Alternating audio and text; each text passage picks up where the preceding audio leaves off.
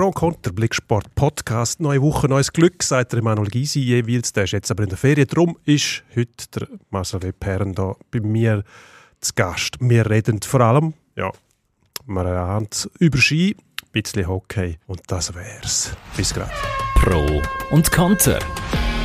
Der Sportpodcast auf blick.ch. Knaller haben wir ein paar. Dramatischer geht's eigentlich nicht mehr. Mit dem Emanuel Gysi Völlig unbeeindruckt von allem, was da auf ihn niederprasselt. und dem Dino Kessler. Ist hilfreich, wenn man einen hat, der noch ein bisschen etwas erklären kann. Pro und Konter. Marcel, Dino, guten Tag. Danke, bist du da. komme gerne zu dir, du weisst es. Du bist am Wochenende zu Garmisch gsi. Ist, ähm, ist eigentlich sehr intensiv die Reiserei als Skireporter oder nimmt man das einfach so es gehört dazu? Also Garmisch zählt jetzt nicht zu den intensiven Sachen. Oder? In Garmisch bist du irgendwie, soll ich sagen, dreieinhalb Stunden. Das ist ein Shorttrip, aber ähm, ja, die Nordamerika-Geschichten, Anfangssaison, die fahren wir alle schon ziemlich ein. Du merkst, mit jedem Jahr, wo du älter wirst, kämpfst du mehr gegen Jetlag. Also, als ich so 5, 26 war, war der Jetlag kein Thema. Und jetzt ist es aber so, wenn ich zurückkomme von einer dreiwöchigen Nordamerika-Tour, äh, brauche ich aber irgendwie so zwei Wochen, bis ich wieder im Rhythmus bin. Und du hast ja eigentlich in unserem Job keine Zeit, so richtig in Rhythmus zu kommen, weil es geht ja dann nahtlos weiter. Äh, nach Nordamerika kommt Val d'Isère, Val Gardena. Äh, Val d'Isère auch wieder eine relativ lange Reise. Irgendwie bist du fünfeinhalb, sechs Stunden unterwegs. Und das ist halt schon ein bisschen zäh, aber ähm, Garmisch, muss ich sagen, zählt zu meinen Lieblingsreisen im Skizirkus, weil es ist auch gerade nach den grossen Klassikern, also wenn der Tsunami, der dort oben auf mich reinbricht, äh, in Adelboden, Wenger, Kitzbühel ein bisschen durch ist. Ähm, ja, es ist ein cooler Ort. Man isst wunderbar. du weisst, ich sage ja zu einer gepflegten Schweinshax. ähm, Piste wäre eigentlich auch gut in Garmisch. Ausser das Jahr ist es grenzwertig gewesen, das muss man so sagen. Also im ersten Rennen? im ersten ist, Rennen, gell? es ist äh, so extrem warm gewesen. Also die haben bis, man darf ja nicht vergessen, Garmisch ist das Ziel auf 700 Meter. Ähm, und die haben, äh, bis vor zehn Tagen haben die anständig Schnee gehabt, aber dann ist es so warm geworden, hat so viel geregnet. Und ich habe also noch nie so hitzige Diskussionen mitbekommen bei einer Streckenbesichtigung. Wir Journalisten, wir können ja immer äh, vor der Rennen also drei, vier Stunden vor dem Rennstart mit den Athleten die Strecke besichtigen. Und das ist es am Samstagmorgen also hitzig zu und her gegangen. Es ist also der, der äh, FIS-Rennleiter, der Markus Waldner, hat eigentlich das Rennen nicht starten.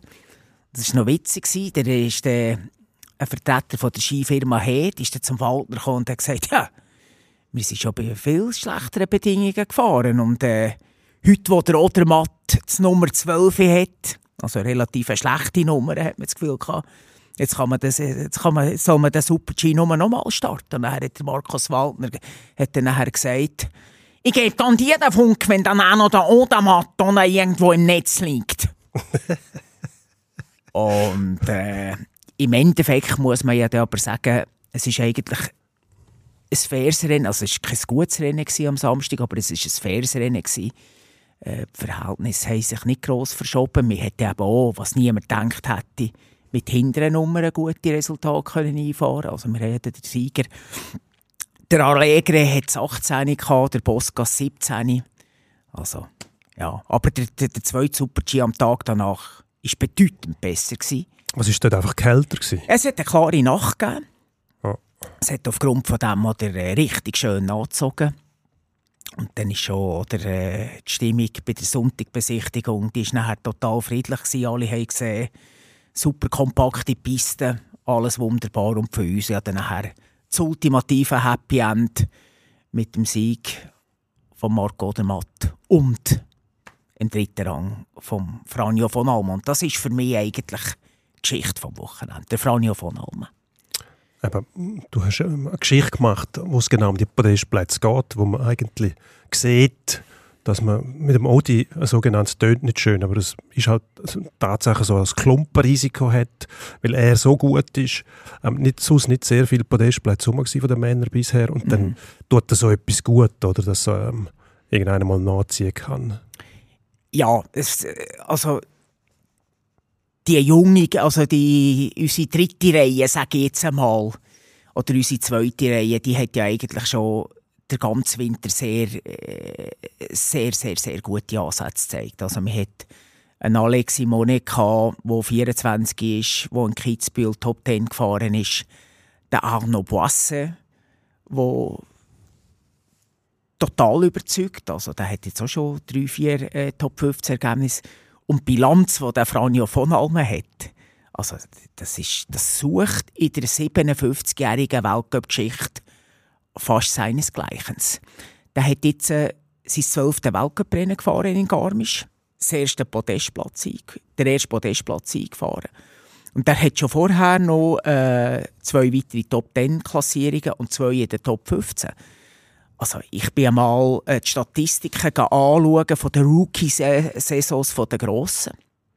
Da beispielsweise der äh, Marco Odermatt hat etwa 24 Anläufe gebraucht, bis er zuerst mal in der Top 10 war. Und im 31. Versuch ist er zuerst mal aufs Podest gefahren.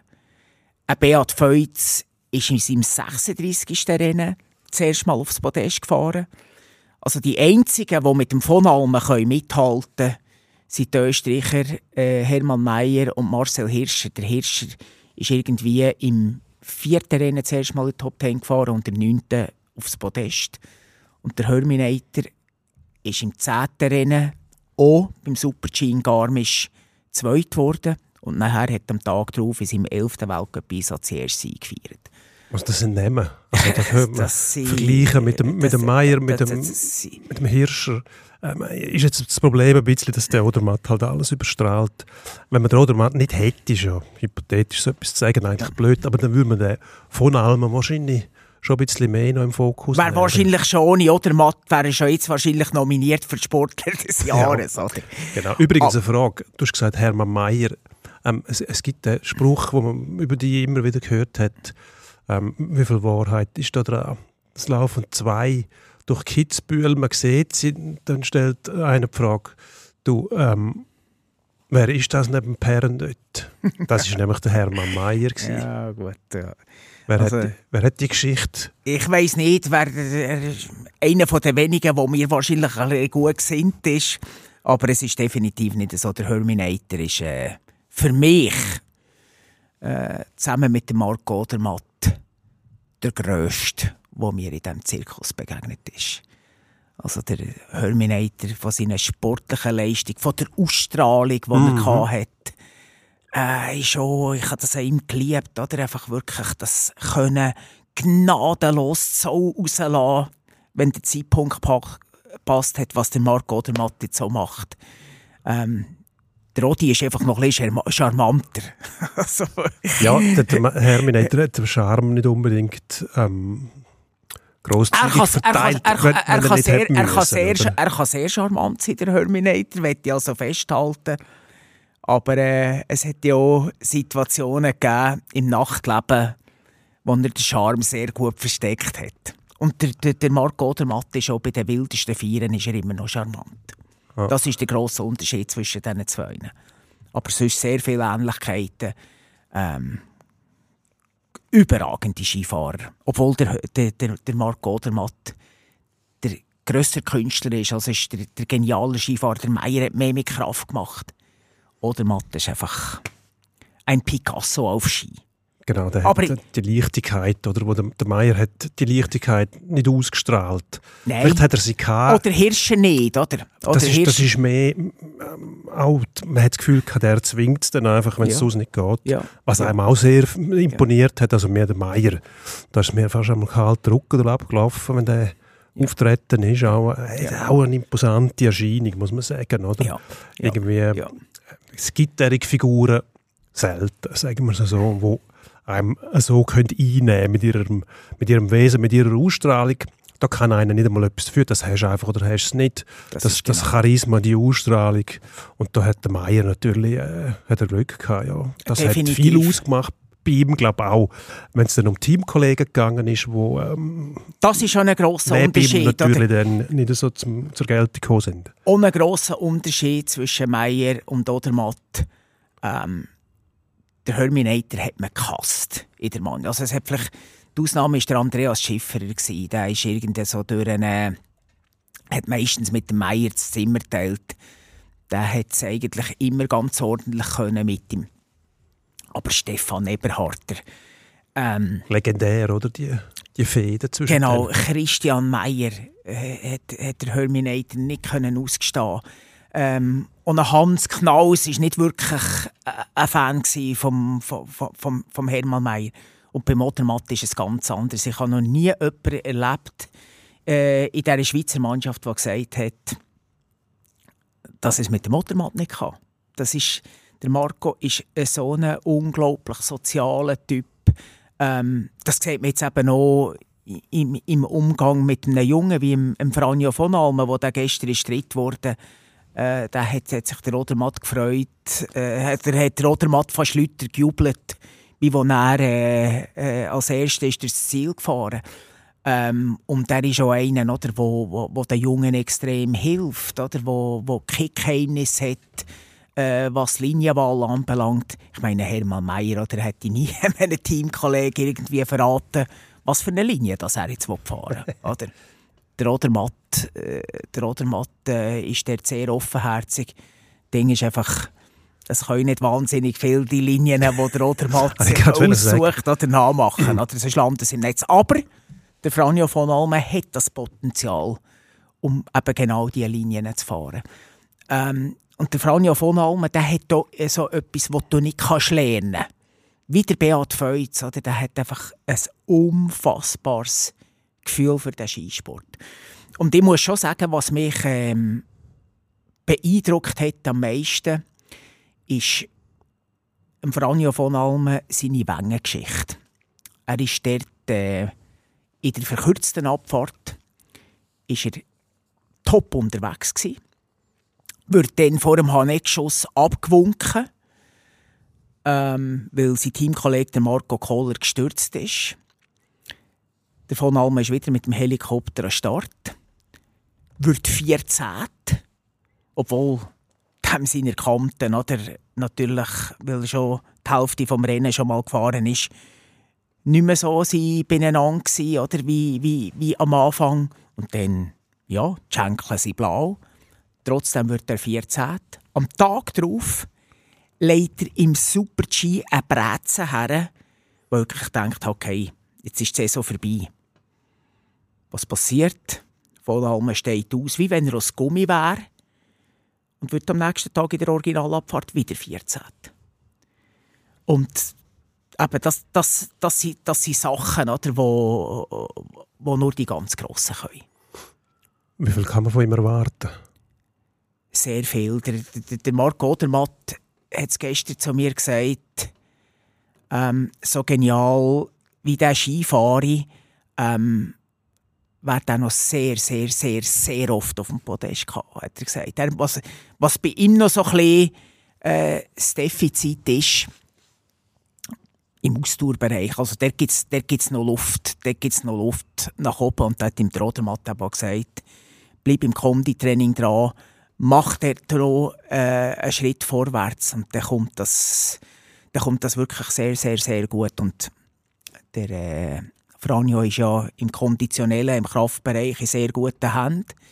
Er wird dort vom äh, Gabriel Gwerder geschliffen. Das ist übrigens der WG-Partner von Marco Odermatt und auch der, der sehr, sehr viele Trainingspläne mit dem, mit dem Marco zusammen umsetzt. Also Marco, seine Trainingspläne, die werden vom Kurt Kotbauer erstellt, vom Oberösterreicher, aber äh, umgesetzt werden sie sehr oft im, im Kraftraum von dem, äh, von dem Gabriel Gwerder. Und eben, der schläft jetzt so der Franjo von Almen.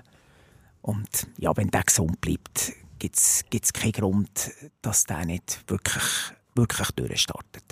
Hat ja der Rodermann gestern gesagt, gestern bedeutet am Sonntag, wir nehmen heute am Montag Pardon, auf. ja.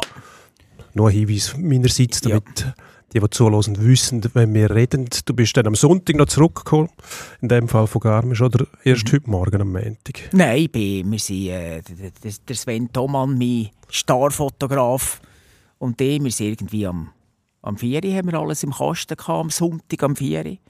Und sind dann irgendwie eben am, am Sonntag am Abend am 8 Uhr bin ich daheim gsi bei meinen beiden Bengalkatzen.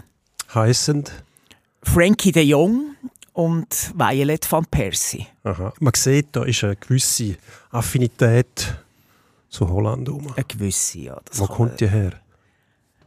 Ähm, ich bin aufgewachsen im wunderbaren Obersimmental, wo in meiner Kindheit so ein, ein Tal der Ahnungslosen war, weil wir äh, nur drei Fernsehsender hatten. Also der Deutschschweizer, der Welsch und der Tessiner. Und irgendwann einmal hat man dann natürlich äh, Satellitenschüsseln montiert. Und dort habe ich den holländischen Sender entdeckt. Und ich bin dort am Anfang geblieben hängen, gebe ich ganz ehrlich zu, weil dort die schönsten Moderatorinnen waren. Marie Carmen Audendijk, die hat äh, ähm, englischen Fußball im holländischen Fernsehen moderiert. Okay. Und holländischen Fußball hat sie natürlich auch moderiert. Und weil ich so auf sie bin abgefahren habe ich den, den holländischen Fußball natürlich oder, extrem genau angefangen studieren.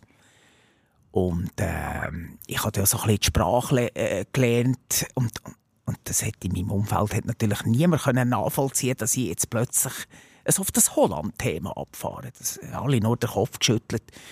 Und äh, obwohl ich einen Cousin hatte, den Bruno, der ist schon vor der EM 88 ist der total auf Hans van Breukelen abgefahren. Legendärer holländischer Goalie. absolut, oder? Absolut. Also der Bruno hat mir das Oranien-Virus auch schon ein bisschen infiziert, aber eben so richtig ist es nachher äh, ausgebrochen durch, die- durch die Satellitenschüssel, durch Marie Carmen Audendijk. Und ja, wie das so ist, wenn du etwas für dich allein hast, wo, wo das ganze Umfeld den Kopf schüttelt, dann lebst du es halt noch viel intensiver. Und darum bin ich heute tot. Also ich sage, ich bin ein krankhafter Oranje-Fan. Also ich glaube, das- dass wir, übrigen Leute auf der Redaktion bei uns, im Newsroom, können das bestätigen. ja. Also man macht sich ja zum Teil dann auch über die lustig, aber Mhm. nicht bösartig, sondern die, die es wagen, würden es dann sogar, würden sogar so weit gehen, dass dir irgendetwas zu sagen, wenn Holland einmal verliert oder so. Mhm. Aber du selber hast ja einen erstaunlichen Reflex, dass du irgendwie, letztens hast du mal gesagt, eigentlich hoffst, dass sich Holland gar nicht für die EM qualifiziere, weil dann hättest du den Ärger nicht während der EM. Ja, für mich sind die grossen Turniere wirklich ein Horror. Also, du leidest es dort so extrem mit, dass... Die WM, die WM in Katar ist, ist, ist, ist fast am einfachsten für mich, weil da bin ich abgelenkt gewesen, Arbeiten. Weil das ist in der Skihochsaison ist die WM gewesen. Und ja, dann habe ich mich nicht nur nicht so können auf das Turnier fokussieren, wie wenn ich das mache im Sommer, wo ich ja normalerweise Ferien habe, wo, wo der Skisport ruht. Und äh, eben die, die, die grossen Turniere im Sommer, das ist, das ist für mich Horror. Also das geht so vier, fünf Tage vor dem ersten, ersten Spieltag vor Anja geht's los, dass ich schlecht anfange schlafen. Ja, Panik hast oder von einem Fehlstart. Und ähm, im Gegensatz zu den Quali-Spielen schaut ja da die ganze Schweiz oder die Holland-Spiele an. Und dann ja, wird die natürlich mit sehr, sehr viel Häme äh, zugeschüttet, wenn sie in die Hose geht. Und dann ist es so, wenn der erste Spieltag gut gelingt, dann habe ich eine Nacht lang überschwängliche Freude und schaue in dieser Nacht etwa siebenmal den Match an. Und dann am nächsten Morgen ist aber schon wieder die Angst vor dem zweiten Spiel. Ja. Und das Problem ist ja, du weißt als Holland-Fan, weißt, dass der Hammer irgendwann im Turnier wird kommen. Oder? Also, ich glaube, ich würde das nicht erleben, dass Oranien nochmal den Titel holt. Gut, Möglichkeiten sind da. Also die Mannschaft hat äh, mindestens Ja, das wäre noch gute, nie das Problem gute Spieler. gewesen, aber mir hat einfach, mir hat einfach die Mentalität, nicht. mir hat die Gewinnermentalität, wo beispielsweise wo die Deutschen, die Franzosen, die mittlerweile ähm, auch, die, auch die Spanier haben, die hat, die hat Oranien nicht. Gut, die Deutschen sind sich momentan auch gerade selber am zerfleischen. Also die gerade Ich würde, aber, das- die aber weisst, Turniermannschaft ist auch nicht mehr so. ja, ich glaube, aber, aber ich das, weiss, das das, kommt ist, dann schnell. das ist ja vor der, vor der WM 2006 ist ja das in Deutschland genau gleich gewesen. Ich weiss noch, dort hat man äh, das, zweit, das zweitletzte Spiel oder das letzte Freundschaftsspiel vor, vor der WM im eigenen Land hat man gegen Italien, glaube ich, 4-0 verloren.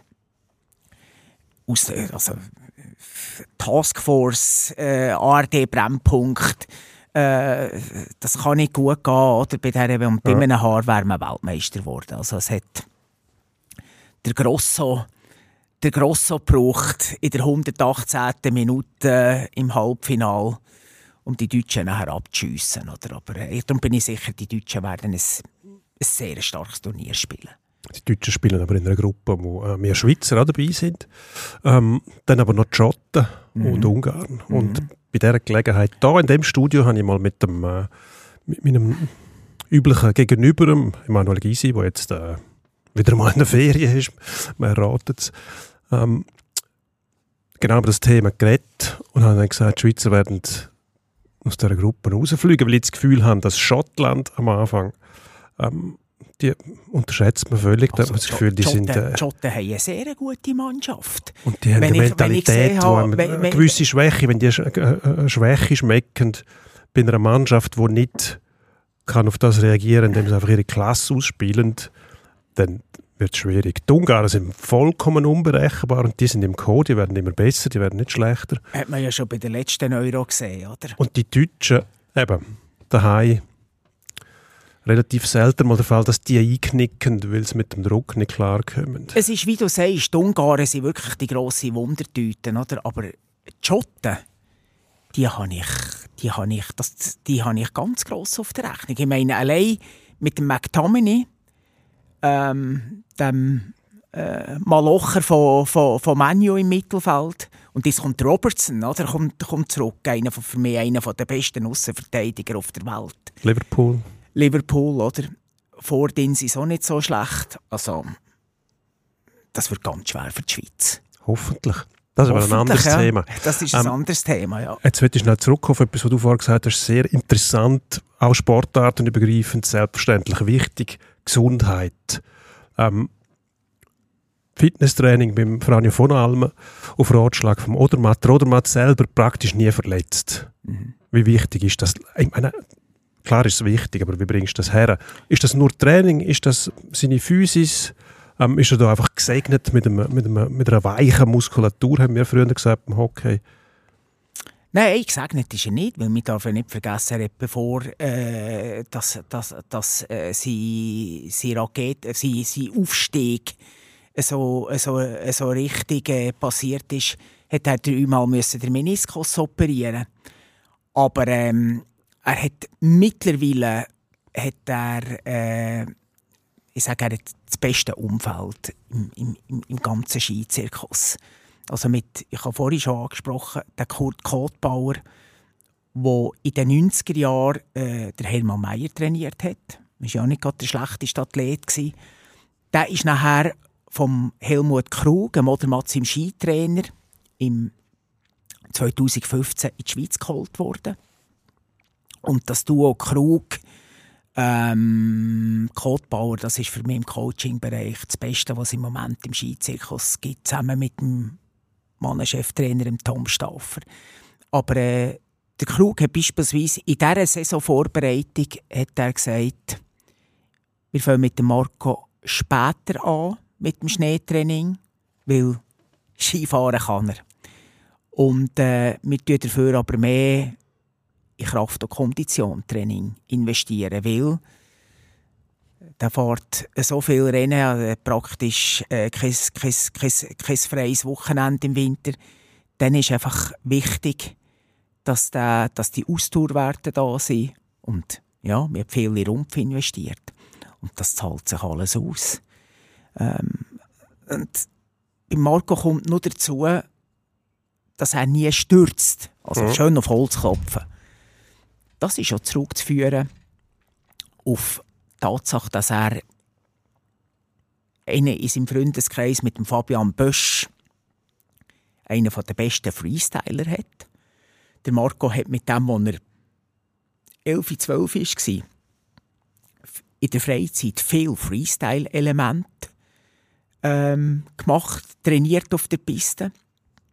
Also die verrückten Sprünge und Zeug und Sachen. Und aufgrund von dem hat er so eine extreme Körperbeherrschung, dass dem wirklich fast nichts passieren kann.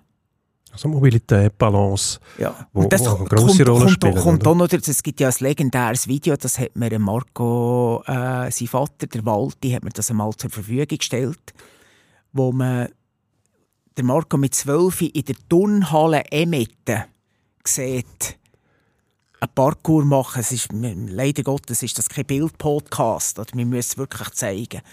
Aber man, man findet es auf der Blickseite. Ähm, wenn man sich das, wenn man sieht, oder wie der zwölfjährige Bub mit dünnen Beinchen, was der dort oder akrobatisch schon aufgeführt hat, das ist, das ist einmalig. Oder? Gut, was wir froh sind, ist, dass es kein, kein Geruchspodcast ist, weil sonst würden wir den Wieso? Äh, Beissen Geschmack. Nein, nein, nein. Es geht um die um, Turnhalle, ist immer das Gleiche. Aha, Alter, Alter und das. Eisenhut, die, der beißend, der beißend Gestank, könnte ich nicht sagen, doch, aber das Beißende von diesen von diesen Turnmatten, wer weiß nicht, man müssen mit dem Mattenwagen in das, in das Geräteräumchen und dort hat einem der Schwall verwünscht, Ja. das Beißende Ja. von diesen, Ja. was, was komische Ledermatten sind, Ja. Kunstleder irgendwann. Ganz Aber man, man vergisst es nicht. ganz übel die Ausdünstung von der Medizinball. Turnhalle. Turn, Turnhalle, Aber ja, oder? das ist Mobilität. Ja, Also eben, jede. Sportart hat ihre Besonderheiten, wo man, wo Ja. man sich dann gut Ja, verletzen ja, kann oder ja, eben gefeit sein muss. oder? Im Skifahren, das wissen wir jetzt, kommen wir nachher nochmal noch mal, ähm, aus einem anderen Grund drauf, Stürze. Also das vermeiden ist, glaube das leuchtet auch jedem ein. Wenn man Skirennen schaut, sieht man, es hat links und rechts meistens ähm, nicht nur eine Serie Zäune, sondern mehrere, vor allem bei den Speedrennen. Ja. Also das zu vermeiden ist einfach elementar. Ja, ja. Aber eben, es ist definitiv oder, äh, kein Zufall, dass ein Marco Odermatt noch keinen schweren Sturz hatte. Also, hey, letztes Jahr, hey, wo er im, im, bei der Steilhangausfahrt in Kitzbühel fast abgeflogen wäre, haben alle gesagt, ja, der hat einfach einen riesen Muskel gehabt. Ja, ein bisschen Glück ist sicher auch dabei gewesen, aber er hat einfach eine enorme Körperbeherrschung oder Bart mit einer herausragenden Physis. Oder? Und das ist dann ein Reflex. Im Endeffekt, wie du auf so etwas reagierst, kurz bevor dann stürzt. Und das ist eben auch eine Fähigkeit, Das die nicht jeder im gleichen Maß hat. Ist ja logisch, das sieht man ja im Alltag. Die Leute, irgendeiner geht um ja. ähm, auf der Straße, weil er einen Randstein sieht, einem anderen passiert so etwas nie. Also, und das kannst du nachher übersetzen auf den Sportler. Der eine ist aufmerksamer, auch Ja. gesegneter mit einer, weiß ich was, einer Balance, einer Mobilität, Ja. vielleicht einer Feinheit auch im, im, im Schritt oder eben dann mit der, mit der Skikante, wo eben viel ausmacht am Schluss. Und das, eben, wenn du siehst, Ein wenn der Odermatt jetzt ein halbes Jahr verletzt wäre, dann hätte er die Hälfte von der Rennen können gewinnen, mehr nicht. Also ist das sehr wichtig, dass man sich eben auch dass man, Absolut. dass man darum- sich vor dem schützt. Ja. Das kannst du nur mit Training, oder? Oder? Und darum ist es eben, finde ich, so genial vom Skitrainer Helmut Krug, vom Odermatz im Trainer, also vom, vom Trainer vom, von der Schweizer Riesenslalom-Gruppe, dass er sagt, der Odermatt macht in der Saisonvorbereitung, steigt er später ein ins Skitraining, dafür tut er länger in eben in den Kraft- und Ausdauerbereich investieren. Dann hat er genügend Substanz, um all diese ähm, Widrigkeiten, all diese Strapazen, die du während so einer langen äh, Saison hast, dass er denen kann standhalten kann. Die Saison gibt es keine Weltmeisterschaft, sind keine Olympischen Spiele, also nochmal etwas anderes. Da sieht man auch, dass man die Saisons aufgrund vom Verlauf und vom Programm planen muss und nicht einfach stur kann einen Kalender verfolgen und sagen, den fange ich an, dann hört es auf, sondern es kommt darauf an, was steht auf dem Programm. Und jetzt haben wir diese Saison auch gesehen, am Anfang sind fast keine Rennen gewesen, also Speed her. Gut, das war witterungsbedingt. gewesen? Witterungsbedingt, Ja, aber das ja. weisst du vorher nicht. Also weisst nicht, in. Sölden zum Nein, der Auftakt der Ka- ein Lauf, Riesenslalom und nachher einen Monat nicht mehr. Der Kalender wäre absolut überla überladen. Also man muss jetzt wirklich fast froh sein, äh, dass, dass, dass der Petrus ein paar Mal interveniert hat, dass man ein paar Rennen muss streichen muss. Es war hoffnungslos überladen, der Kalender. Und das ist auch darauf zu- zurückzuführen, ähm, dass dort nicht der Rennleiter, der Markus Waldner, der eine super Kapazität ist, Ähm, aber eben, der hat man nicht Regie führen dort. Das ist der Johann Elias, der Präsident, der die Federführung hat bei diesem Kalender. Und das ist zwar äh, begnadeter Investmentbanker, der hat einen Haufen Geld verdient mit dem, aber er hat einfach offenbar äh, kein Gespür für die Athleten. Oder? Und darum, äh, man, muss wirklich, man muss wirklich froh sein, ist jetzt witterungsbedingt das oder an, andere Rennen abgesagt worden, eben nächste Woche oder diese Woche. Äh, die Chamonix-Abfahrten sind gestrichen und das ist für einen Marc Odermatt beispielsweise ist das gut. Er hat mir in Garmisch hat mir gesagt, wenn's in, in, wenn, wenn, wenn Chamonix gewesen wäre, dann hat er, äh, auf Chamonix hat er müssen gehen, weil er unbedingt, also das ist sehr eng im Kampf um einen Riesenslalom-Weltcup. Dafür hat er Bansko rausgelassen, der Riesenslalom weil dort kann ihm eigentlich dort, dort, dort kann ihm nicht mehr passieren. Also dort, dort, Bansko, ist, dort ist ein Riesenslalom im dort, Bulgarischen. Dort, dort, dort ist ein Riesenslalom, auf den hat er verzichtet, aber weil jetzt äh, Chamonix ist abgesagt worden, kann er logischerweise diese Woche Pause machen und dafür nächste Woche äh, mit neuen Kräften auf das Bansko, auf das Bulgarien gehen. Und in Chamonix wären Abfahrten gewesen, richtig? Zwei Abfahrten. Ähm, nicht wirklich spektakuläre. Ähm, wir hat, äh, so lustig in, in, in, ähm, in, in Garmisch habe ich mit einem Franzos, mit dem Chorenchef von der Rossignol über, äh, über Chamonix geredet. Und dann hat er gesagt, oh my God, this downhill is so boring. You have after the start one turn and the rest is highway from Lausanne to Bern. also übersetzt, du hast nach dem Start oder, hast eine einzige Kurve und der Rest ist wie auf der Autobahn Lausanne-Bern.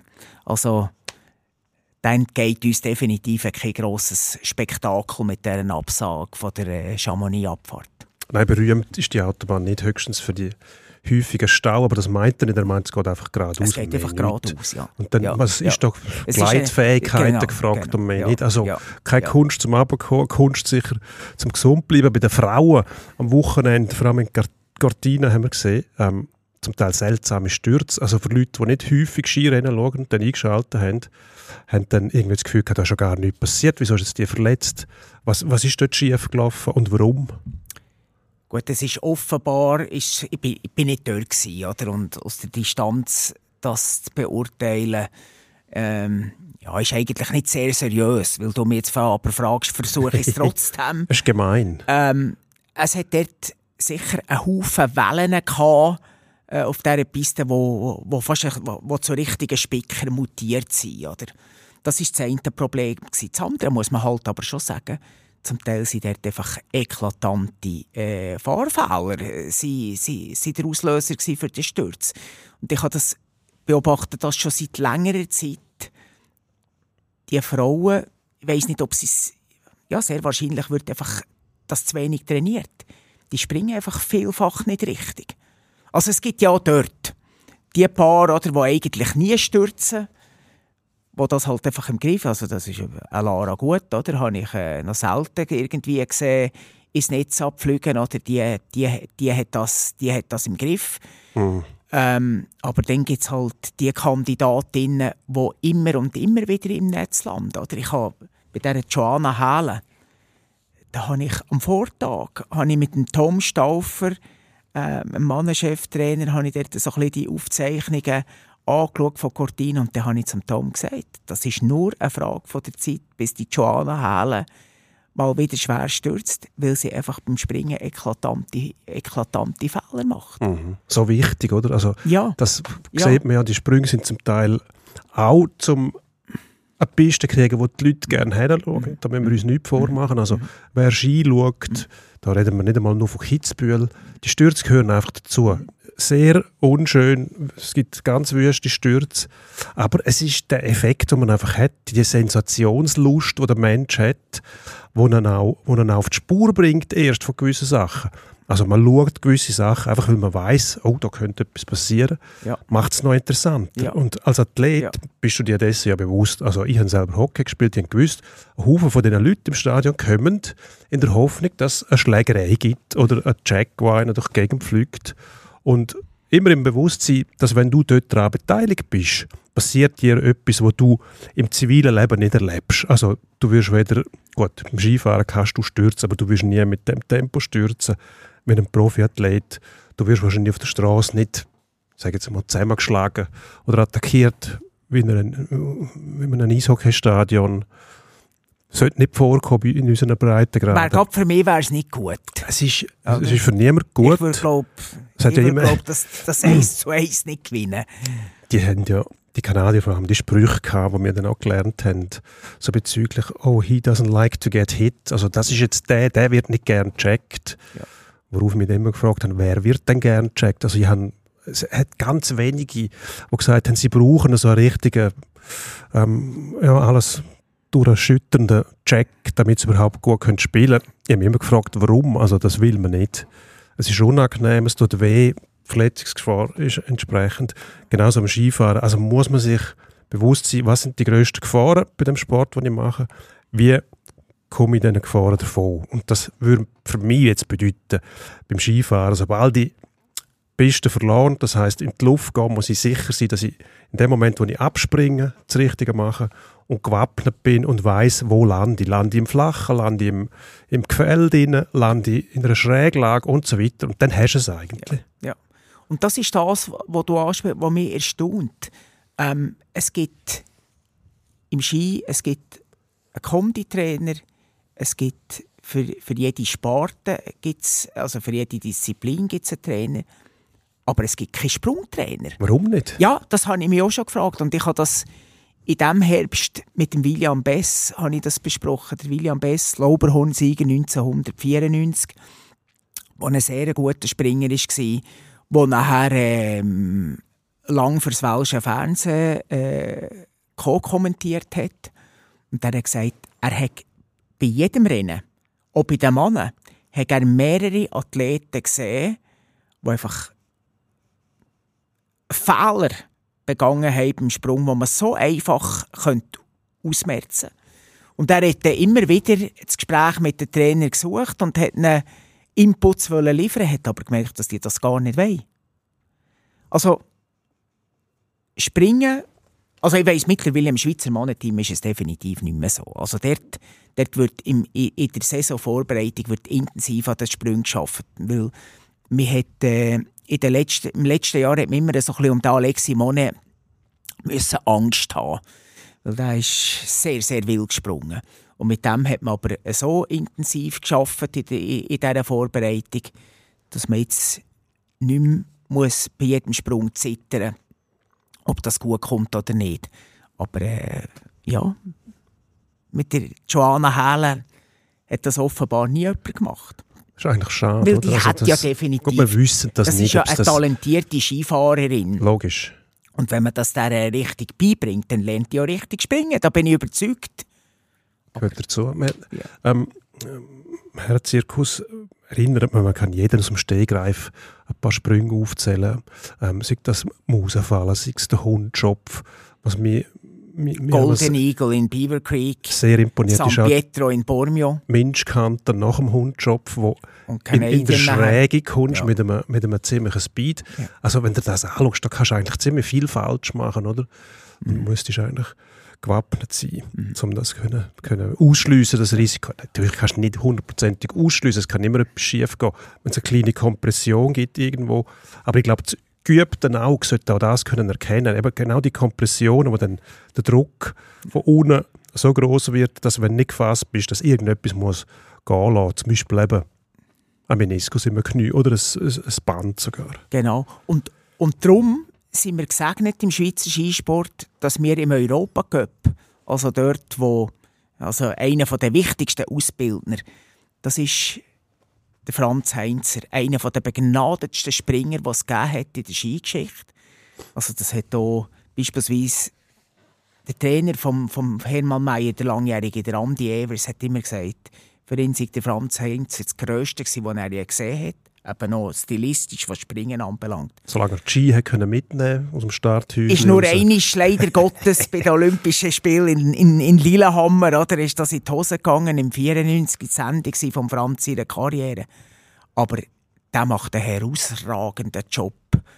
ähm, im, im, bei, bei, bis Vichy als Europacup Trainer. Also das ist wahrscheinlich auf, auf, auf dieser Position, auf Stufen Europacup, ist das der Beste auf der Welt. Und äh, ja, darum, darum springen unsere Männer eigentlich durchs Band weg alle sehr, sehr gut. Ein Pluspunkt, wie wir jetzt gehört haben, nicht unterschätzen sollte, die Springerei. Wechseln wir schnell die Unterlage. Zum Abschluss vielleicht eine Frage. Persönlich, du Willst bist schon aufhören? Fan. Nein, nein, wir haben noch, wir haben noch Zeit. Wir haben noch Elf Zeit. Stunden hast du am Anfang gesagt, oder? Sind- haben wir Kapazität? sind drauf, ja. Wären drauf. Elf Stunden. Leider haben wir selber nicht so viel Zeit. Sonst ähm, wird es dann schwierig mit dem äh, rechtzeitig wieder rauskommen aus dem Studio da. Da müssen wir den Belegungsplan auch berücksichtigen. Aber noch schnell eine Frage habe ich zum SC Bern. Ist dein Club, du hast jetzt während der Saison leider nicht viel Zeit, um den verfolgen, aber du kriegst gleich mit, was so läuft. Jetzt hat man einen finnischen Trainer geholt, ist bekannt, Jussi Tappola, ähm, hervorragender Typ, hat so etwas Ettihaftes. Also Etti ist ja Berndeutsch für Großvater eigentlich, ist aber nicht respektierlich gemeint oder bösartig, sondern sehr, sehr liebevoll, oder? Also der- Sim Simon Schenk anmuten. Also der Etti, er hat, hat eine gewisse Härte, Ja. aber er ist sehr, er wirkt, er wirkt, ich glaube, er wirkt gutmütiger als er ist. Ist das nicht auch der Simon Schenk ein bisschen? ja, der Simon Schenk hatte ich noch als Nazi-Trainer. Salbe anmachen, oder? Genau, geben einen Käse und Brot Ja, genau. und Ja. Ja. drauf. Ja, ja, Also witzig für uns Bündner Ja. auch gewesen, zum, zum Hören. Aber er hat schon gewisse er hat eine Härte gehabt. Also er ist nicht, äh, ist nicht einer gewesen, der nur Spass gemacht hat. Er hat halt den, den Humor gehabt. Ähm, der relativ Rauchhumor hat mir immer gepasst. Beim Tappola weiss nicht, es wird über ihn gesagt, dass er, dass er sehr streng ist. Und er kann aber so entwaffnend lachen. Dann wieder. Wenn er zum Beispiel auch mit dem Kollegen Roth, der mit ihm zu tun hat, schwätzt, dann bewundert ihn das, das, das, das Grinsen, das er aufsetzt. Auf jeden Fall hat er der SCB ähm, bis jetzt in die Top 6 hineingebracht. Und das ist doch den letzten Jahren schon äh, ein gewaltiger Fortschritt. Wunderbar. Also ich, die, die wenigen Sachen, die ich, wo, wo ich, wo ich gesehen habe, die haben, mir, äh, die haben mir sehr, sehr gut gefallen. Die machen mir Mut äh, im Hinblick auf die Playoffs. Was mir als, als, als, als gebürtiger Berner Oberländer oder halt einfach wehtut. Ich habe mich ja immer mit dem SCB identifiziert, als ich ein Bub war. Oder? Da hast du einen Howald hast du in der Mannschaft gehabt, einen Kühnzi hast du in der Mannschaft gehabt, einen Bertschi Peter, Ja. richtige Berner. Äh, ja, dass man, ich habe ich hab beispielsweise den Plausch immer an den Mika Henauer. Auch kennen seinen Vater, ein Journalistenkollege von uns, der Kurti, super Typ. Äh, darum habe ich mit diesen Henauer Buben oder, immer besonders mitgefiebert. Dass der Mika jetzt das Kloten spielt, das tut mir weh.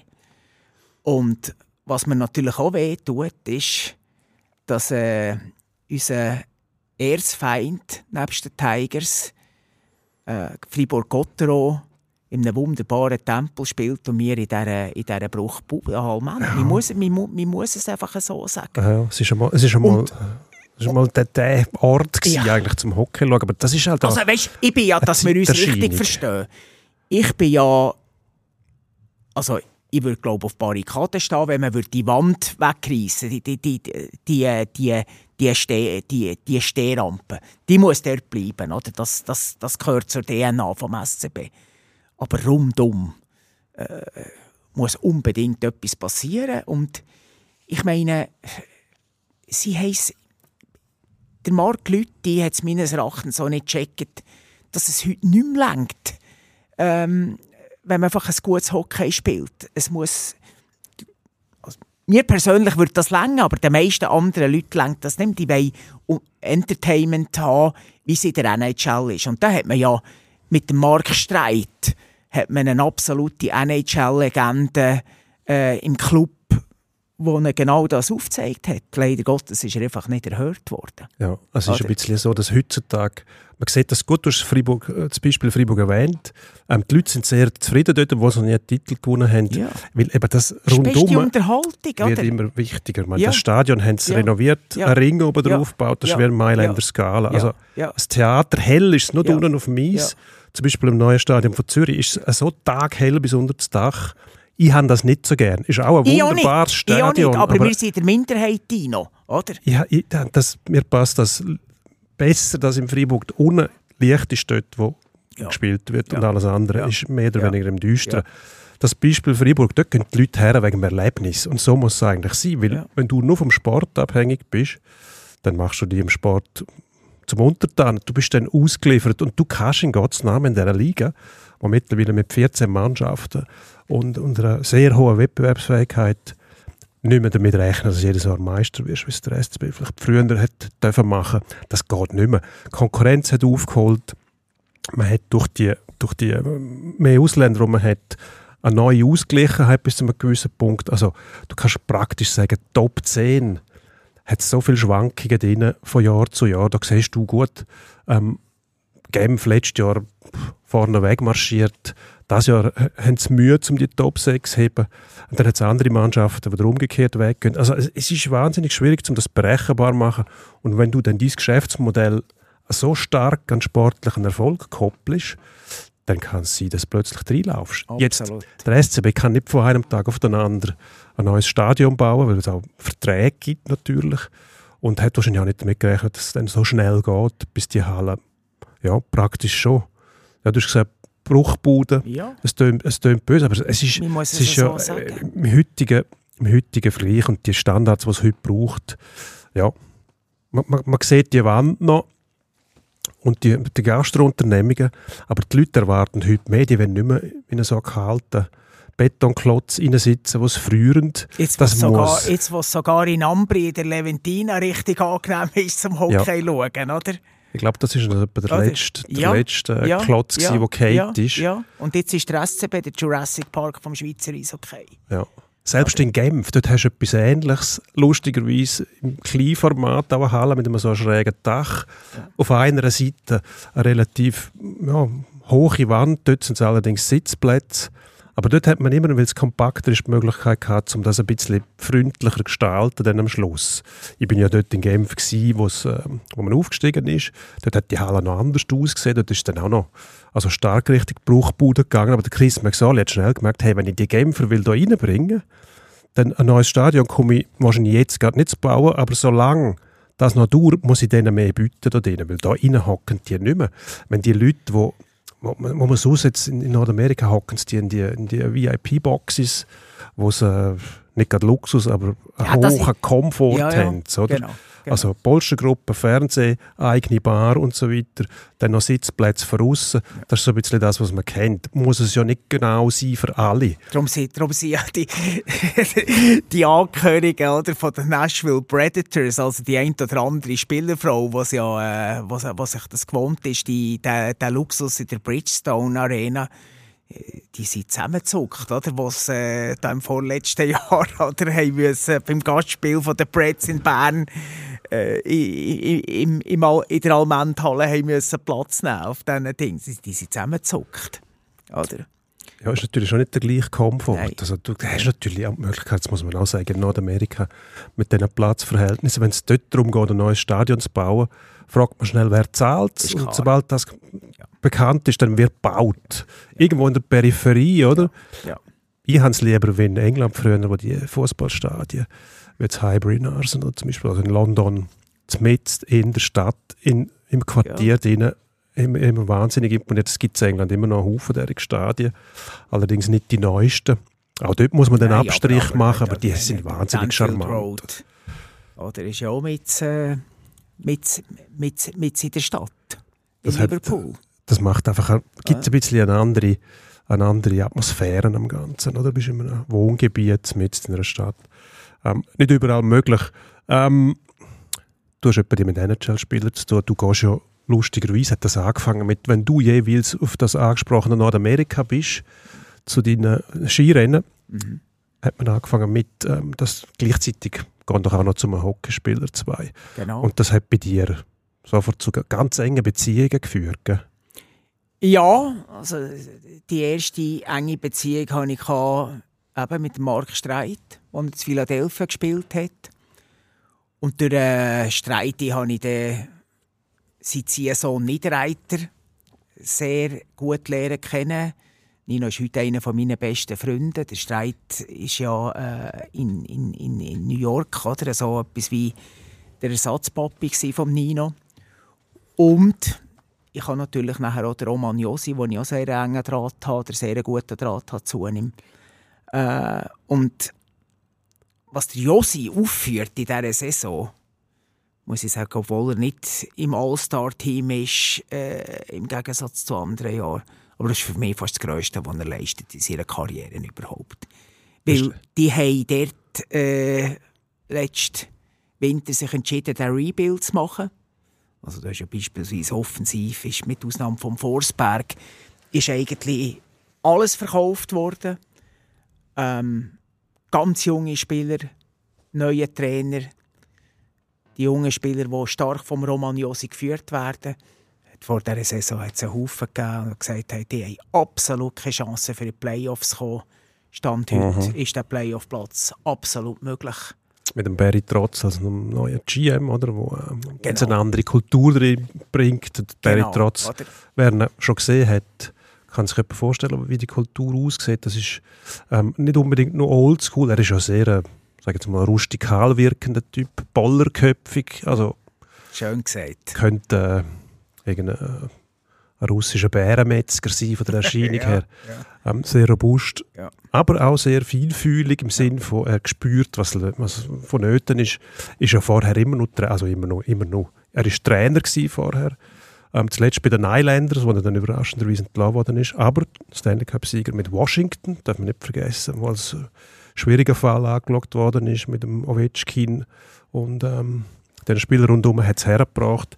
Jetzt als GM der Rebuild in Nashville. Ja, man hat, man hat ein bisschen Angst gehabt dort, dass es könnte äh, so rauskommen, dass Nashville plötzlich keine Rolle mehr spielt. Aber, aber jetzt hat man gesehen, der Josi, ähm, der hat noch nicht genug. Und was Nein, und, und ist, man, man äh, muss ja sagen, er, er ist ja äh, auch, auch persönlich äh, hat, er, hat er eine schwierige Ausgangslage gehabt vor dieser Saison. Er hat letztes Jahr auch die nächste Hirnerschütterung gehabt. Und äh, ja, es hat schon Haufen gegeben, oder, die irgendwie nach der fünften Hirnerschütterung haben müssen ihre Karriere beenden Lukas Pisa beispielsweise. Und man hat beim Josi nicht so recht gewusst, oder, ob das nochmal so richtig kommt. Zum guten Glück ist er, also meines Erachtens, äh, ist er wieder in Topform. Und äh, sehr eindrücklich für mich. Eindrücklich für mich auch Winnipeg, Mhm. das Straflager von der NHL, oder? Ähm, was die im Moment oder für ein Hockey spielen mit Nino Niederreiter, ähm, wo wahrscheinlich äh, in der besten Defensivlinie von der NHL spielt. Oder siehst du eine bessere? Schwierig, die zu vergleichen. Es ist, kommt ein bisschen darauf an, in welchem Umfeld die auch spielen. Oder? Also du hast die Mannschaften, die dann öfters auf dieser Seite von dieser Conference spielen, die an der anderen Defensivlinie hat die jetzt so nicht äh, gerade eine Parade, wo ich sagen würde, äh, das ist die absolut beste. Ich habe das Gefühl, die, die reinen, also die, Nino ist ja ein Offensivspieler eigentlich. Ja. Und das ist auch die Entwicklung, die man hat dort, dass man, also die guten Mannschaften, die Top-Mannschaften, die haben heutzutage vier Linien, die können offensiv etwas auf die Beine stellen in verschiedenen Abstufungen, klar, aber selbst, wenn man früher gesagt hat, die vierte Linie spielt nur defensiv, das gibt es heute nicht mehr. Das ist der Vorteil, ist, du kannst mit vier Linien den Gegner dominieren und so spielst du eigentlich auch defensiv, indem der Gegner gar nicht in die Offensive geholt lässt. Ja. Aber ich meine, Winnipeg ist ja eigentlich auch ein bisschen ein Wunder, oder? Man hat, ähm, habe ich eigentlich gewusst, ja, wie gut sind denn die Hellebuck, hat man nicht gewusst. Wie lange bleibt der noch, wie lange wird er gut sein? Dann hat man den Blake Wheeler gehabt, der ähm, lange Jahre in Winnipeg auch Captain war und man ein bisschen Zweifel gehabt, ob der gut ist für die Mannschaft. Scheifele, Diva, oder? Genau. Und irgendwie hat der Rick Bowness, glaube ich, der Trainer, wo man am Anfang auch ein bisschen belächelt hat. Das ist so ein Oldschool-Trainer, einen aus dem, aus dem Old Boys Network, hat man gemeint, das kommt der noch, bringt es eh nicht mehr her und siehe da, Tag funktioniert. Die kanadischen Mannschaften sind eh bemerkenswert stark diese Saison, wo man ja, vielleicht außer Ausnahme von Montreal, wo seit fast Jahrzehnten ein bisschen am Darben ist. Ähm, Edmonton, jetzt die. Wahnsinnsserie, oder? Vancouver, Winnipeg, Edmonton, Toronto, ja, auch wieder auf dem aufsteigenden Ast eine Mannschaft, die vor allem während der Regular Season jeweils für Furore sorgt, aber leider seit x Jahren maximal eine Playoff-Serie gewonnen hat. Ähm, Du, es äh, wäre ja, es, es wär ja das Beste, oder, was im Hockey könnte passieren wenn wieder einmal, zuerst mal glaub, seit dem 93 eine kanadische, eine kanadische Equipe würde den Kübel holen weil wenn man sieht, was Hockey in Kanada für einen Stellenwert hat im Vergleich mit, mit, mit, mit, mit, mit den meisten Städten in den USA, das ist, das ist, das, das ist Wahnsinn. Die, die, die, das, ist, das ist Religion dort. Ich staune jedes Jahr, wenn ich in, in äh, also das Jahr habe ich, ist Lake Louise leider nicht gewesen, aber sonst bin ich immer äh, äh, Skiweltcup in Lake Louise in der Nähe von Calgary. Der Calgary Herald und Calgary Sun, oder, wo jeden Tag irgendwie mit 14 Seiten Eishockey kommen. Wenn du irgendwo durch eine, in Los Angeles, in, in Los Angeles oder in Florida äh, bist, oder, dann wird kaum eine Seite Hockey in der Zeitung sein. andere Verhältnisse. Andere Es Verhältnisse. ist ja Kanada. andere Man, hat, Verhältnisse. ähm, man sehnt sich danach, dass wieder mal etwas geht dort. Ähm, Und, und in Winnipeg sehnt man sich besonders danach, weil in dieser Stadt gibt es ja sonst eigentlich wirklich nichts. Also, man muss äh, fast ein bisschen so sagen. Ja. es, ist, es, ist eine, es ist eine heftige Stadt. Das will ja auch kein Spieler will dort her. Ja, ja, gut. Es gibt, äh, Kanada ist eben nachteilig. Es gibt das äh, Währungsrisiko irgendwo durch. Dass die kanadischen Mannschaften müssen ja ihre Spieler auch in US-Dollar zahlen.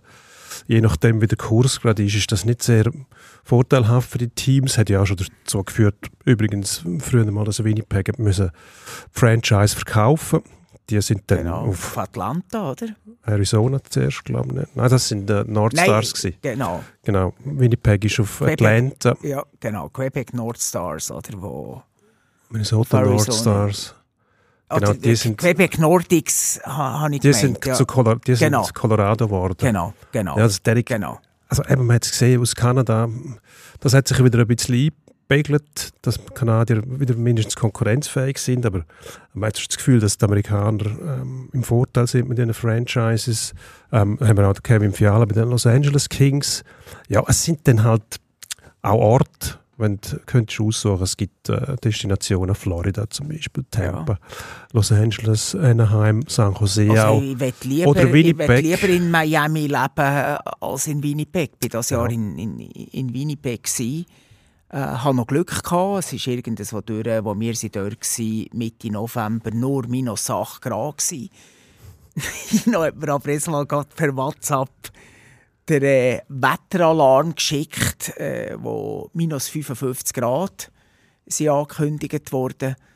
Also das ist dann schon sehr, sehr zäh. Und ich habe äh, der Nikolai Ehlers, ja, eigentlich ein halber Schweizer, oder, der dort auch eine sehr gute Rolle spielt in Winnipeg, der jetzt seit neun Jahren dort spielt. Ja. Da hat mir gesagt, oder, es, er hält es fast nicht mehr aus, weil ab Dezember hast du einfach fix die minus 30 Grad. Und es ist äh, eine extrem hohe Kriminalität in der Stadt. Man sagt den Spielern eigentlich, dass sie am Abend die Wohnung nicht sollten verlassen nicht, nicht auf die Straße raus sollten. Und dann hat Nino hat ja ein Schockerlebnis gehabt im äh, letzten April nach dem Playoff-Out. Oder ist es Anfangs Mai? Ja, irgendwas um den drei. Ähm, ist man da irgendwo durch, äh, in einem Lokal hat man den Saisonabschluss gefeiert. Und der Nino, weil es nur irgendwie 500 Meter von seinem Zuhause entfernt war, das Lokal, hat er am Morgen um halb drei gesagt, ja, jetzt, jetzt bestelle ich kein Taxi, die paar Meter, die laufe ich. Dann ist er irgendwie nach 250, 300 Meter oder plötzlich Anruf von einem Teamkollegen, Nino, wo bist du? Nino, wo bist? Er hat gesagt, ja, er sei jetzt irgendwie eben auf dem Heimweg. Gib Gas, gib Gas, oder? Weil uns haben sie eingeschlossen im Lokal, weil draussen einer mit der Knarre rumläuft. Und äh, ja, sie alle haben Angst gehabt, oder, dass der wirklich ernst macht und fährt an von rumballern. Also das sind schon sehr spezielle Bedingungen. Ja, es ist eine eigenartige Stadt für, für einen Schweizer. Ich war mal dort gewesen, vor Olympia 2010, Trainingslager von der Nationalmannschaft. Ähm, als Journalist wird man dann von niemandem darauf hingewiesen, was da könnte gefährlich sein ähm, haben dann einfach festgestellt, ein Kollege vom Tagesanzeiger, Benjamin Musk, der dann immer so lustig zu mir gesagt hat, da sind sie wieder am Rumlungern da draussen. Ja. Und ähm, ja, man hat nicht gewusst, fühlt man sich jetzt da wohl oder nicht. Es sind auch Verhältnisse, wenn es so kalt ist, dort, ich weiß nicht, es sind vielleicht minus 20 Grad gewesen, gehst gar nicht raus. Wenn du jemanden draussen siehst, der sich länger draussen aufhält, mutet das seltsam an. Also früher war es nur so schnell wie möglich irgendwo rein, aber es hat Leute gehabt, die permanent auf der Straße sind, was schon seltsam war. Ist aber dort, glaube ich, noch nicht so schlimm gewesen. Was mir aufgefallen ist dort, ähm, das ist mir hängen geblieben, hat dort ein schönes Sandsteingebäude gehabt, mitten in der Stadt Hudson Bay, ähm, Einkaufszentrum. Und als ich dort rein bin, bin ich völlig verblüfft gewesen, weil die, praktisch die, die ganze Verkaufsfläche ist leer gewesen. Es hat noch einzelne so Quadrate gehabt, wo irgendetwas drauf war. Also wie im Konsum in der DDR. Es war einfach leer. gewesen. Es Ja. war wirklich nichts Ja. drin. Gewesen. Nicht Ja. leere Regal, sondern Ja. nichts. Es hat, also eine Stellfläche war einfach eine riesige Halle. Gewesen. Das merkst du dann, wenn du so etwas siehst, ähm, wo einfach nichts drin war. Weil die, die sind pleite gewesen. Dort, im Jahr 2010, mitten in der Stadt in Kanada, so ein riesiges Gebäude, das einfach leer gestanden ist. Hm, sehr seltsam. Sehr seltsam. Ähm, wir haben jeweils bei uns da im Podcast immer einen Tipp am Schluss. Die tun wir, je nachdem lösen wir sie sogar auf. Zwischendurch vergessen wir sie auch. Ähm, ich vergesse vor allem die, wenn ich nicht richtig liege. Also meistens. Ähm, wir haben letztes Mal, was haben wir getippt? Ich weiß es gar nicht Willst du von mir einen Holland-Tipp, oder Ich will, nein, nicht unbedingt. Ich will von dir einfach wissen, wer Europameister wird im, äh, im Sommer. Das wäre noch spannend. Jetzt musst du Farbe bekennen. Eigentlich kannst du jetzt nicht gegen Holland setzen. Ich setze immer gegen Holland. Ich wette vor jedem Turnier relativ viel Geld, äh, dass Holland schon äh, in der Vorrunde rausgeht, dass ich nachher, äh, wenn der Fall eintrifft, dass ich Schmerzensgeld habe. Oder? Ähm, und darum würde ich jetzt ganz sicher nicht auf Europameister Holland tippen. Ich tippe auf ein Final England-Deutschland. Und ich glaube, dass England Europameister wird. Das halten wir da fest. Das kramen wir dann wieder führen, wenn es soweit ist. Ähm, Wobei, jetzt, wenn ich, also als, als, Holländer habe ich ja Belgien nicht gern. Ähm, und jetzt, wo der De Bruyne wieder so stark spielt bei, bei City, das macht, mir, das, das macht mir fast ein bisschen Sorgen, dass allenfalls die roten Teufel gleich nochmal könnten, ähm, einen Titel holen Aber nein, ich bleibe dabei. Ja, ich wollte sagen, Belgier sehr imponierend, De Bruyne sowieso, Sitzspieler Mittelfeld, Wahnsinn, was der drauf hat. Ja. Aber Belgier, traditionell ein sehr zerstrittener Sauhaufen eigentlich. Ja, die haben ja Haben sich immer die, wieder, äh, Flamen, Flamen und Wallonen, oder, wo, Ja. wo, wo immer wieder ein Graben existiert. Bei der letzten WM hat man auch sich Vorwürfe gemacht, ob die schon zu lange dabei sind und so weiter. Und das treibt man während der WM aus. Erstaunlich. Ich tippe auf Final Frankreich, England mit dem Europameister Frankreich, weil ich das Gefühl habe, die sind einfach die sind so breit besetzt. Überall hat es Franzosen, die ja viel wahnsinnig gut weisst Ja, ja. Ich, ich habe ja jetzt äh, den Frankreich in der Quali-Gruppe. Also in Paris haben wir äh, keine Chance gehabt, weil sieben Oranienspieler am Vorabend ein Poulet Curry gegessen haben. wo schwer auf den Magen geschlagen hat. Oder? Also der, der ganze Frankie de Jongs, der Lichts, Depais, die haben alle gefällt in diesem Match. Und da ist äh, Holland B schwer drunter gekommen. Im Rückspiel haben äh, 9 von 11 aus der ersten Oranienformation haben verletzungsbedingt gefällt. Also da ist man wirklich mit der C-Mannschaft antreten und mir trotzdem fast einen Punkt geholt. Und das haben wir also die Franzosen haben mich gar nicht überzeugt. Haben nachher auch im letzten Gruppenspiel gegen Griechenland haben unentschieden gespielt.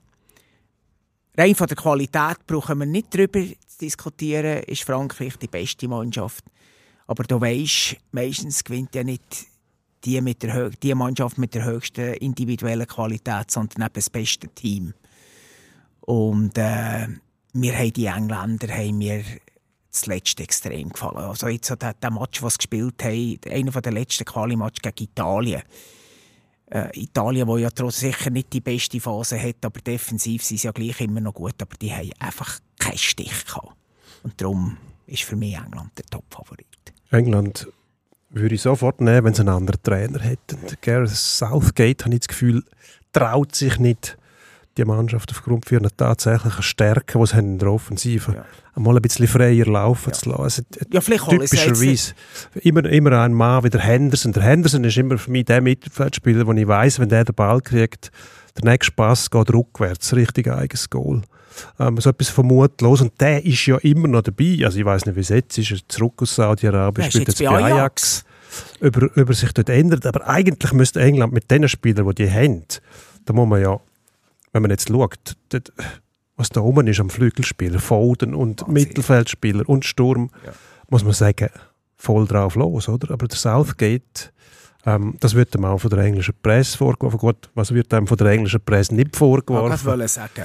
Dass er nicht äh, mehr Vorwärts spielen lässt. Aber ich, äh, Gut, jetzt haben sie ja nach der EM können sie den Club holen. der Klopp hat gesagt, er mache ich, mache ich nicht mehr.